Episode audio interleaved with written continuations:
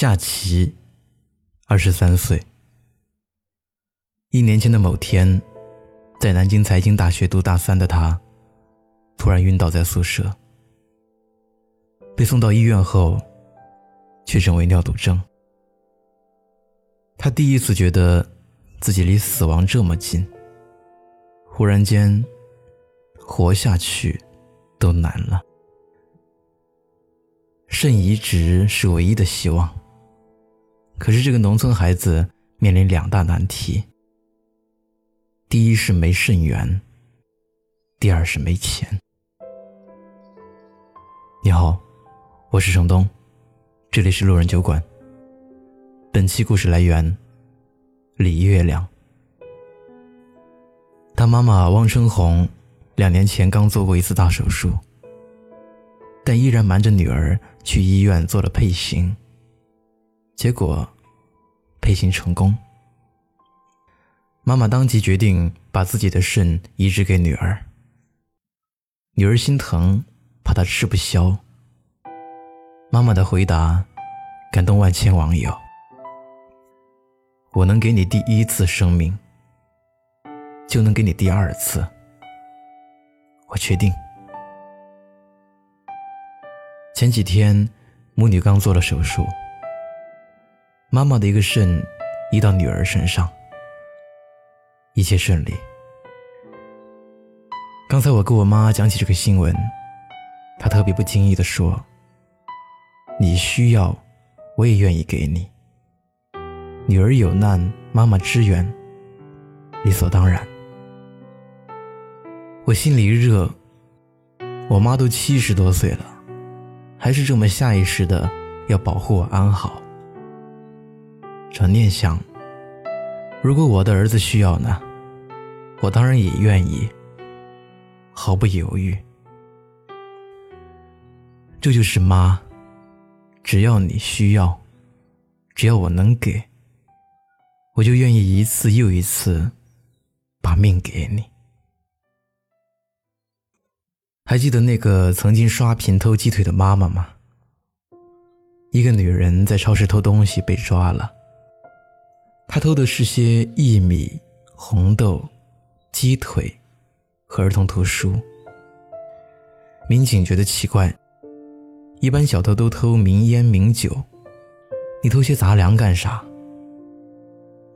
女人小声说：“她有一对七岁的双胞胎女儿，都有肾脏病，脸都肿了，要吃杂粮才能消肿。”那书呢？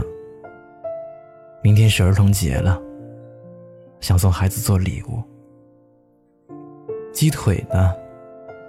孩子一直想吃鸡腿，我来了超市好几次，看到一根鸡腿要七块钱，太贵了，好多次我都没买。说到最后，女人哭了。半信半疑的民警。跟着女人去了她的住处，见到那个脸肿成了球的小女孩，他已心酸不已，急于落泪。因为涉案金额只有九十四点五九元，没有达到立案标准，也考虑到这位母亲的难处，民警依法对她进行了训诫和教育后放行。这位好心的民警。后来还给母女二人募捐，让孩子终于看上了病。这件事曾经引起了很大的争议。有人说，无论如何不该偷；有人说，一个走投无路的妈妈还能怎么办？法律和母爱，这是个永远没有正确答案的选择题。我始终忘不了这个可怜的小偷。他偷了一堆东西，没有一样是给自己的。他过得那么艰辛，依然想送本书给女儿做儿童节礼物。也许全世界都有理由指责他是偷东西的贼，但如果我是他女儿，等我长大了，一定要用全部生命去爱他。把我能给的最好的都给他。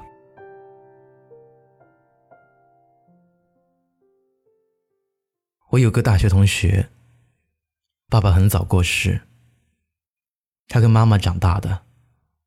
大学四年，他妈一直骗他说自己工资虽然不高，但有理财收入，供他不费劲。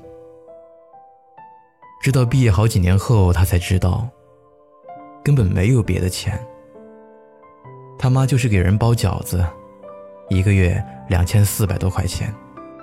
自己花四百，省出两千来供他。有一次，他妈去体检，查出肺不好，疑似肺癌。医生建议做进一步检查，他妈不去，说啥癌我也不吃，我得把闺女供出来再说。后来他姨无意间知道了，硬拉着他妈去检查。结果发现是良性的，没事儿。拿到结果，他妈高兴啊，跟他姨说的第一句话就是：“看来我一时半会儿还死不了，还能帮我闺女把她孩子看大。”这是今年过年时，他姨当段子讲的，一家人听了都笑了，他笑不出来，跑到厨房。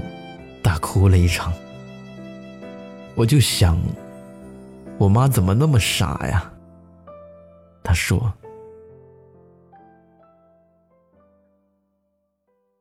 同学说，当年她和老公谈恋爱时，第一次约了双方见家长。他妈紧张的失眠，生怕自己表现不好，怕给女儿丢人，怕对方嫌弃他们单亲家庭。见面那天，早晨五点，他妈就起来洗头化妆。同学起床时，他妈坐在餐桌边，打扮得像只花母鸡，紧张兮兮地问他：“这样行吗？”同学一边洗脸一边哭。洗完脸出来，他就跟妈妈说：“妈，你别怕，他们家要是有一个人嫌弃你。”这个人我就不要了。现在他家老二都四岁了，两娃都是他妈帮着带大的。他总觉得欠妈妈太多，可偏偏妈妈根本就不给他还债的机会。年前，他买了件两千块钱的大衣给妈妈。老太太受宠若惊，说：“我哪配穿这么好的衣服？”非要退回去，他气哭了，说：“你怎么不配？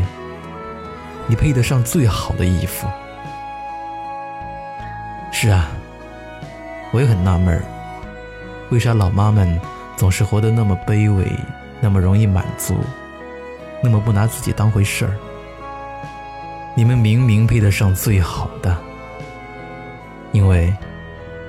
你们曾经给过我们更好的。明天冰雪封山的时候，我也光着双脚站在你翻山越岭的尽头，正当年少，两千个秘密。没人知道。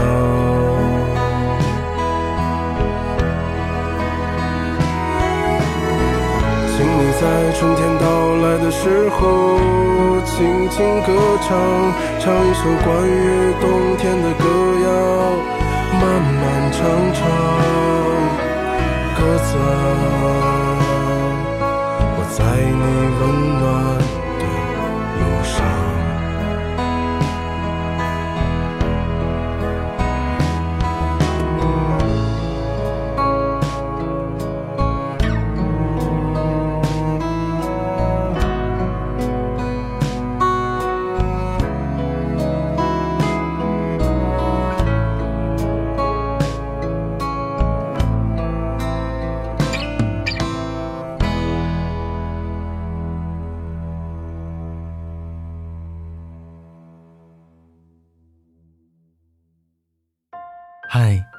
你好，我是程东。今天你过得还好吗？你可以在微信里搜索公众号“南方的冬”，只要你需要，我都陪在你身边。